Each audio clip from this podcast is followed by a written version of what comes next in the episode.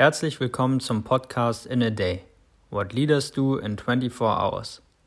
Wenn ihr wissen wollt, wie die Tagesabläufe der besten Unternehmer, Manager, Developer und Anwälte aussehen, dann hört hier rein. Viel Spaß mit einer neuen Folge.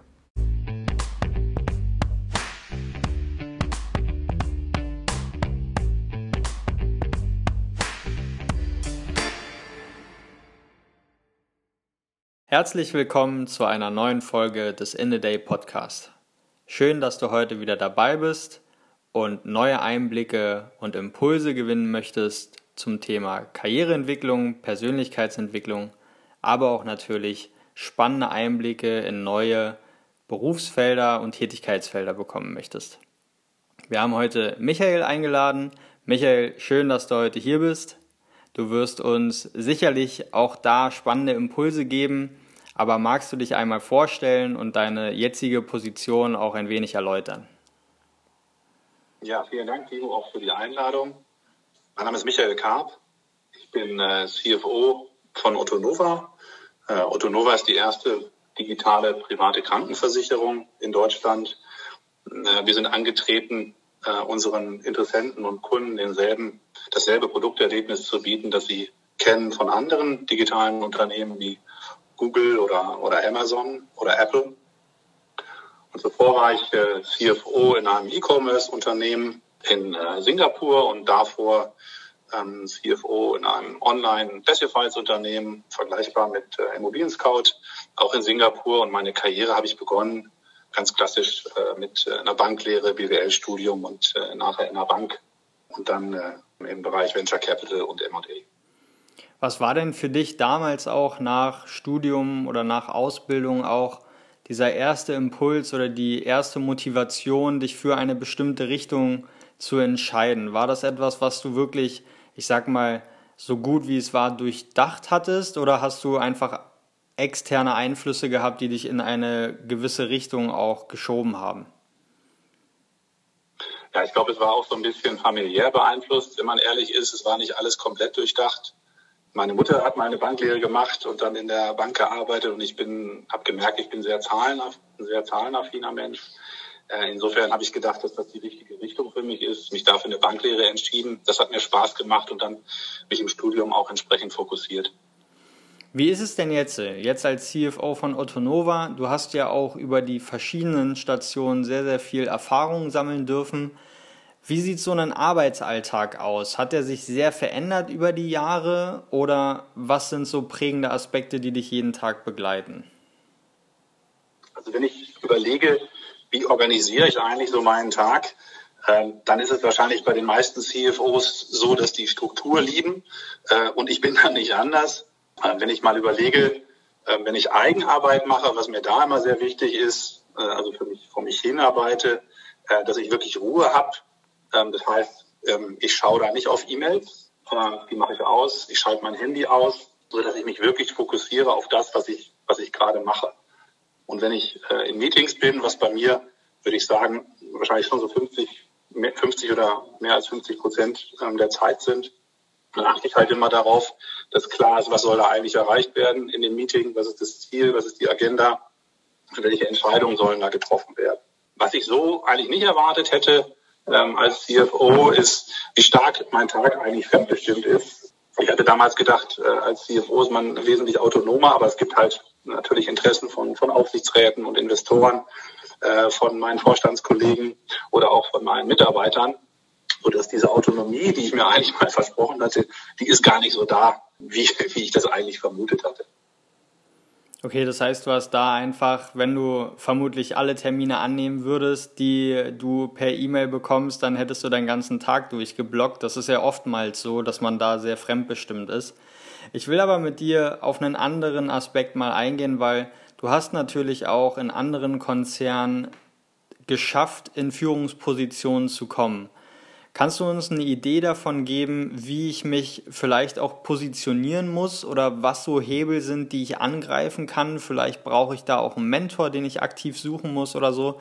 Kannst du uns da eine Idee geben, wie ich einfach als ja, junger, ambitionierter Manager, sage ich mal, oder Neuankömmling in einer Firma bestimmte Automatismen auch greifen kann, damit ich die Möglichkeit habe, irgendwann auch mal in eine Führungsposition zu kommen? Ja, also es gibt so drei Themen, die mir, glaube ich, wahnsinnig geholfen haben. Und den ersten hast du eben schon angesprochen, nämlich ähm, Mentoring oder, oder Vorgesetzte. Ich glaube, wichtig ist, dass die Person echtes Interesse ähm, an einem hat. Nicht nur im beruflichen Bereich, sondern auch persönlich, ähm, dass man sich da gut versteht, dass es Sympathie gibt. Ich glaube, es ist wichtig, dass diese Person ein gewisses Standing im Unternehmen hat, so dass er, er oder sie ähm, einem dann auch weiterhelfen kann, ähm, wenn es ums Fortkommen geht. Und äh, wahrscheinlich das Wichtigste von allem bei einem Mentoring oder Vorgesetztenverhältnis ist für mich ehrliches äh, Feedback. Es kann auch durchaus negativ sein, aber nur wenn ich mitbekomme, äh, was ich gut mache, vor allen Dingen aber auch was ich nicht gut mache, ähm, dann kann ich daran arbeiten. Das zweite Thema für mich ist, dass man Chancen ähm, ergreift, ähm, wenn sie sich einem bieten und ähm, sich nicht wegduckt. Also bei mir gab es zum Beispiel zwei Situationen in der Bank, in der ich nach dem Studium ähm, gearbeitet habe. Da gab es eine, eine, schwierige Finanzierungssituation. Da war ich eigentlich noch ein bisschen äh, zu jung und zu unerfahren zu, aber ich habe dann gesagt, okay, ich pack das und es äh, lief dann auch gut. Und da hat man mir sehr viel Wertschätzung für gegeben, dass ich mir das zugetraut habe und dann auch gut hingekriegt äh, habe. Und ein anderes Thema war bei mir zum Beispiel äh, die Entscheidung, nach Singapur zu gehen. Da hatten wir gerade äh, gebaut, ein Haus mit der Familie, haben ein halbes Jahr drin gewohnt, dann haben wir schon wieder die Koffer gepackt. Da hätte ich natürlich auch sagen können, also Singapur jetzt passt gerade nicht, ähm, aber Barcelona im halben Jahr wäre ganz super.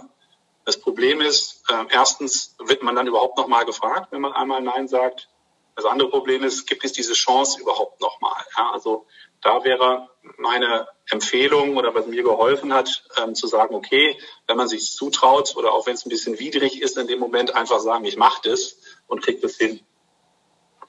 Das Dritte ist, Fehler sind okay. Man, man kann auch mal Fehler machen und, und trotzdem ähm, CFO werden. Also bei mir war das beispielsweise so, ähm, dass die Wahl nach dem Studium äh, zu einer Bank zu gehen sicherlich nicht die richtige für mich war äh, weil mir das ein Stück weit zu äh, hierarchisch war und ich den Eindruck hatte, dass ich nicht genug bewegen kann.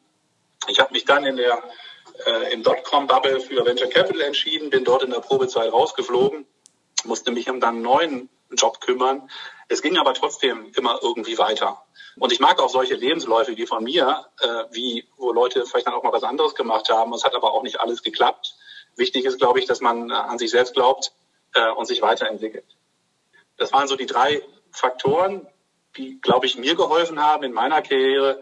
Der vierte ist einfach Glück. Ja, ich habe äh, einfach viel Schwein gehabt äh, in meinem Berufsleben, ganz offen. Ähm, und das kann man eben nicht planen. Das muss eben auch so kommen. Und ähm, die, die Chancen, die sich einem bieten, die müssen einem auch einfach mal angeboten werden. Und äh, die muss es, muss es überhaupt geben. Auf jeden also, Fall. Also nicht alles planbar. Auf jeden Fall. Ich meine, gerade auch dieser Moment zu sagen, du bist gerade genau in dieser Situation, wo du dich vielleicht auch durch extremen Mehrwert äh, vorangetan hast, ja, du dich gut positioniert hast und dann auch da zu sein, wenn diese Chance da ist und ja zu sagen, das äh, muss natürlich alles zusammenpassen.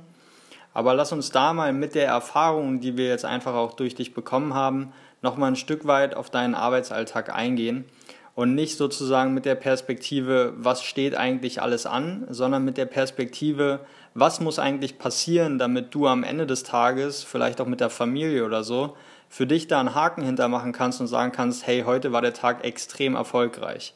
Hast du da so eins, zwei Punkte, die für dich immer relevant sind, wo du sagst, heute habe ich die Sachen geschafft, die ich schaffen wollte? Ist es überhaupt das, dass du sagst, das wollte ich schaffen, jetzt ist der Tag erfolgreich? Oder ist es vielleicht auch eine Sache der Kommunikation, dass du sagst, wenn ich mich viel im Austausch mit meinen weiteren Führungskräften befinde und so weiter, dann ist der Tag erfolgreich. Vielleicht kannst du uns auch da nochmal einen Einblick geben. Also wie fängt ein Tag äh, für mich an? Ähm, ich versuche morgens ein Workout zu machen oder irgendeine Entspannungsübung, wie zum Beispiel Mindfulness. Da habe ich für mich das noch nicht das Richtige gefunden, was es ist, aber ich bin da noch am Experimentieren.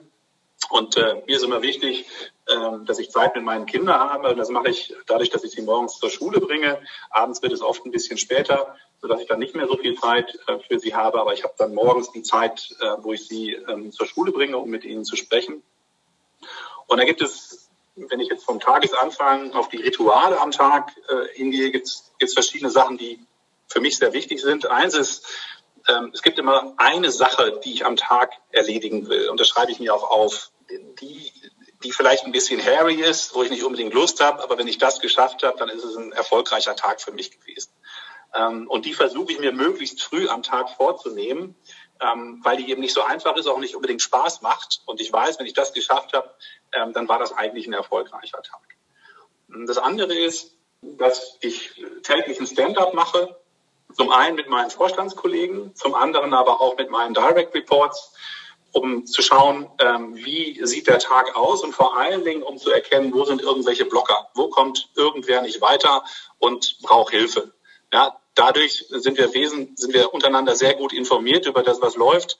Und ich habe auch ein gutes Gefühl dafür, wo muss ich mich einbringen und äh, was läuft möglicherweise auch ohne mich. Der dritte Punkt bei diesen Ritualen ist, wenn ich abends von der Arbeit zurückfahre, also ich bin Freund von Bahnfahrten, ich fahre nicht so gerne Auto, dann mache ich das Handy aus und lese immer ein Buch. Ja, und ich brauche so eine Dreiviertelstunde und das ist so die Zeit, die ich für mich habe am Tag dass ich mich da weiterbilde, ähm, Management-Themen, aber auch ganz andere Themen. Das ist so die Zeit für mich, ähm, die, die ich mir einfach nehme.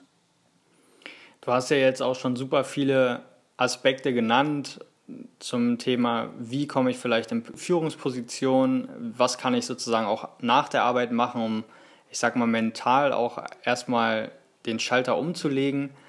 Wenn du jetzt aber auch im Hinblick oder im Rückblick sozusagen auch auf deine bisherigen Positionen schaust, was ist vielleicht abschließend ein Aspekt oder ein Credo, was du immer mitgenommen hast, was du auch den Hörerinnen und Hörern nochmal mitgeben kannst? Einfach in Bezug von mir aus, in Bezug auf Karriereentwicklung, aber vielleicht auch in Bezug auf Persönlichkeitsentwicklung. Was ist da für dich nochmal ein wichtiger Aspekt, den du teilen kannst?